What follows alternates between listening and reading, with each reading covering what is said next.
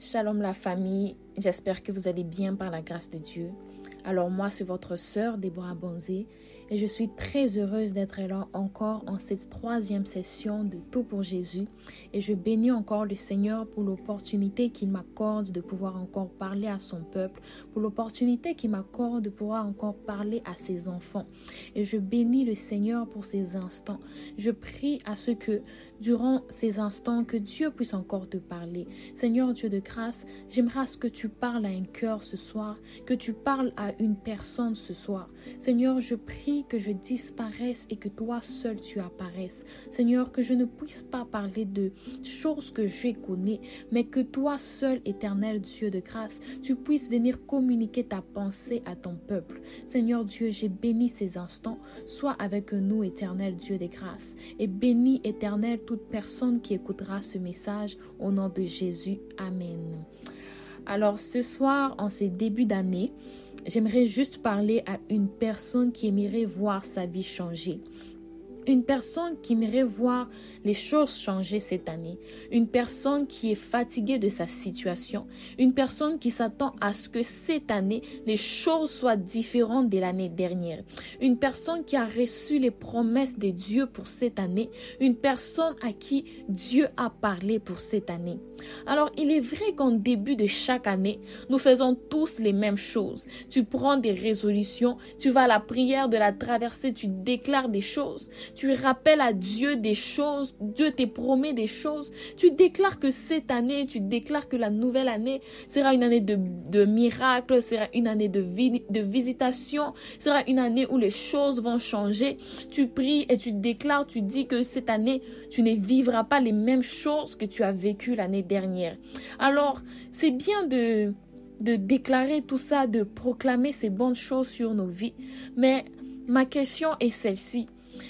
Euh, c'est vrai que tu as déclaré, tu as dit que cette année est une année de miracle, cette année est une année des changements. Mais qu'est-ce que tu fais pour vivre ces changements? Qu'est-ce que tu fais pour que l'année 2024 soit différente de l'année 2023 Qu'est-ce que tu fais pour vivre ces promesses de Dieu sur ta vie? Qu'est-ce que tu fais pour vivre euh, l'accomplissement des promesses de Dieu cette année? Il est, euh, euh, c'est bien de commencer l'année avec des déclarations. 2024 sera une année de réussite. 2024 sera une année de visitation, une année de miracles. Mais qu'est-ce que tu fais pour vivre ces miracles? Qu'est-ce que tu fais pour vivre cette visitation divine Qu'est-ce que tu fais pour vivre cette percée Tu veux vivre quelque chose d'extraordinaire cette année?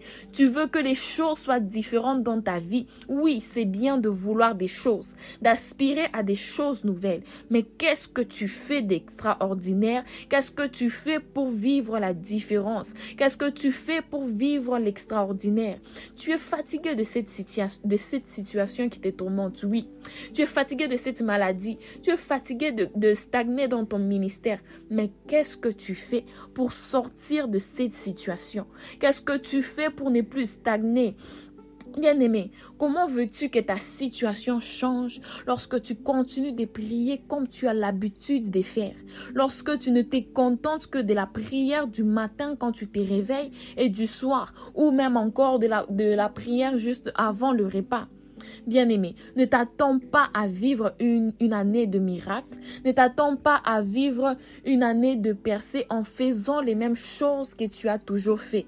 Ne t'attends pas à vivre une année de réussite en continuant à faire les choses. Ce n'est pas en croisant les bras que tu vivras une année de percée. Si tu fais toujours comme tu as toujours fait, tu ne vivras rien d'autre que ce que tu as déjà vécu. Oh, si tu fais toujours comme tu as fait en 2023, laisse-moi te dire que tu ne vivras rien d'autre que ce que tu as vécu en, 2000, en 2023. Dans dans Marc chapitre 5, le verset 25, du verset 25 au verset 29, on nous parle de cette femme qui souffrait de perte de sang depuis 12 ans. Bien aimé, je ne sais pas, ça fait combien de temps que dure ta situation? Je ne sais pas, ça fait combien de temps que tu es dans cette situation? Combien de temps tu t'attends à vivre un miracle dans ta vie?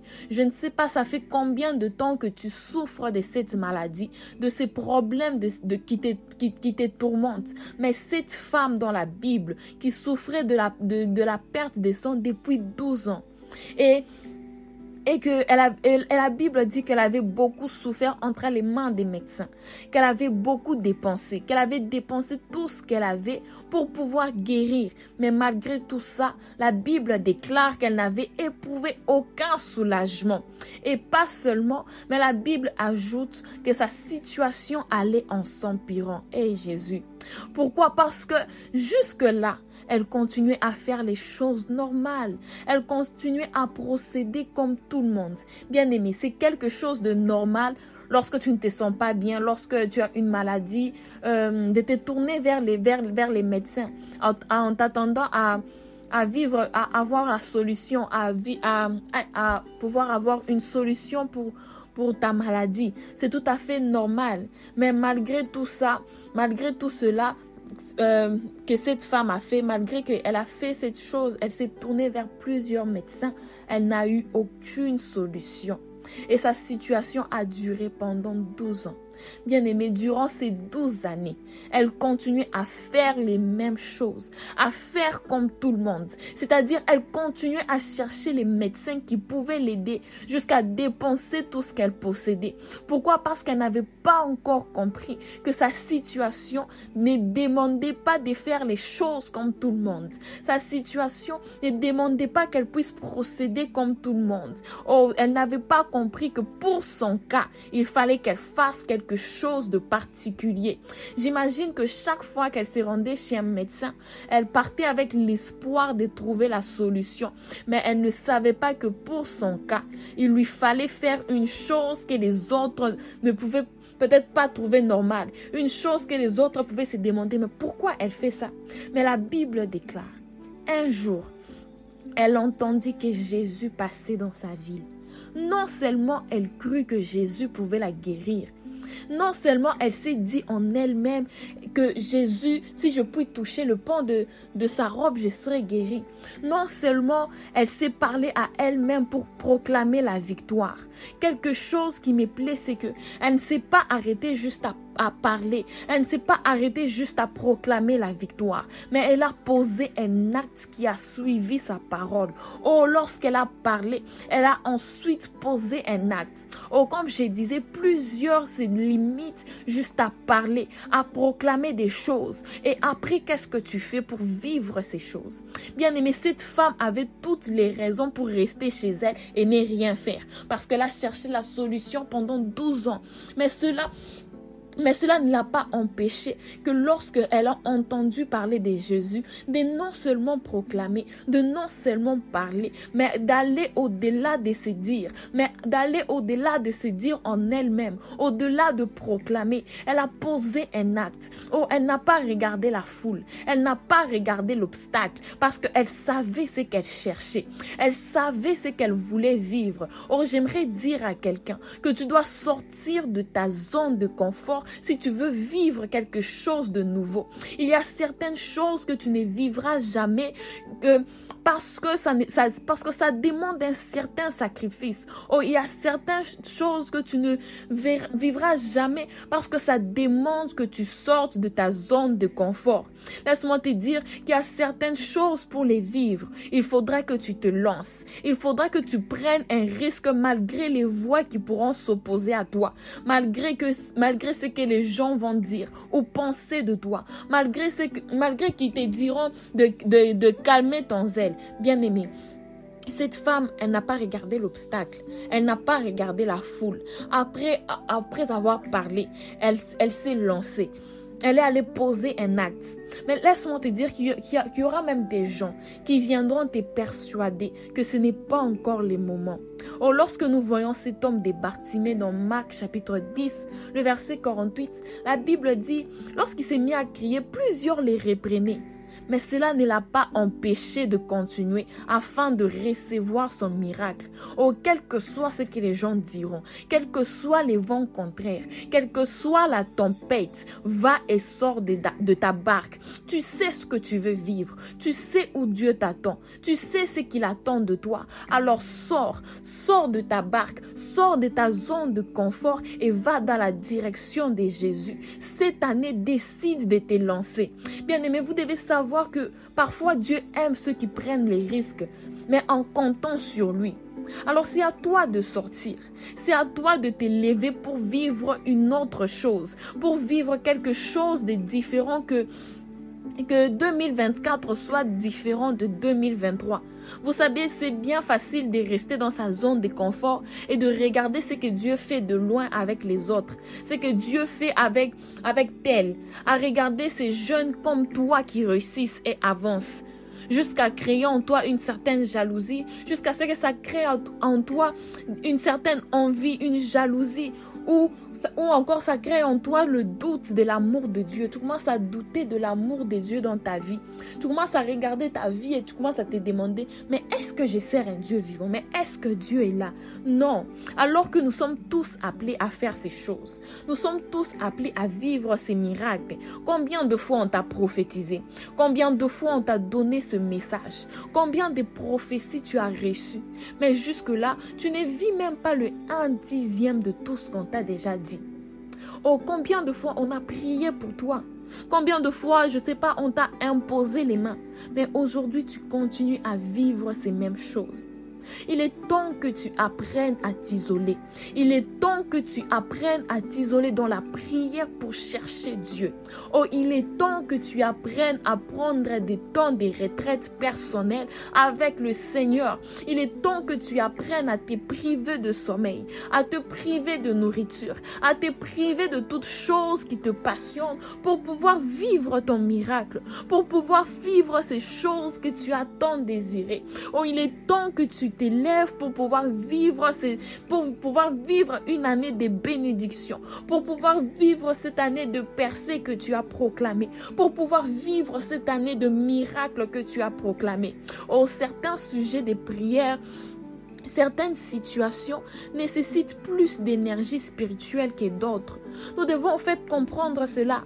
Comment veux-tu guérir, euh, je ne sais pas, un aveugle de la même manière, avec la même prière, la même énergie spirituelle que tu pries pour un mal de tête? Oh, comment veux-tu faire marcher un paralytique? Comment veux-tu prier pour que Dieu le guérisse avec la même prière que tu fais lorsque tu pries pour un rhume?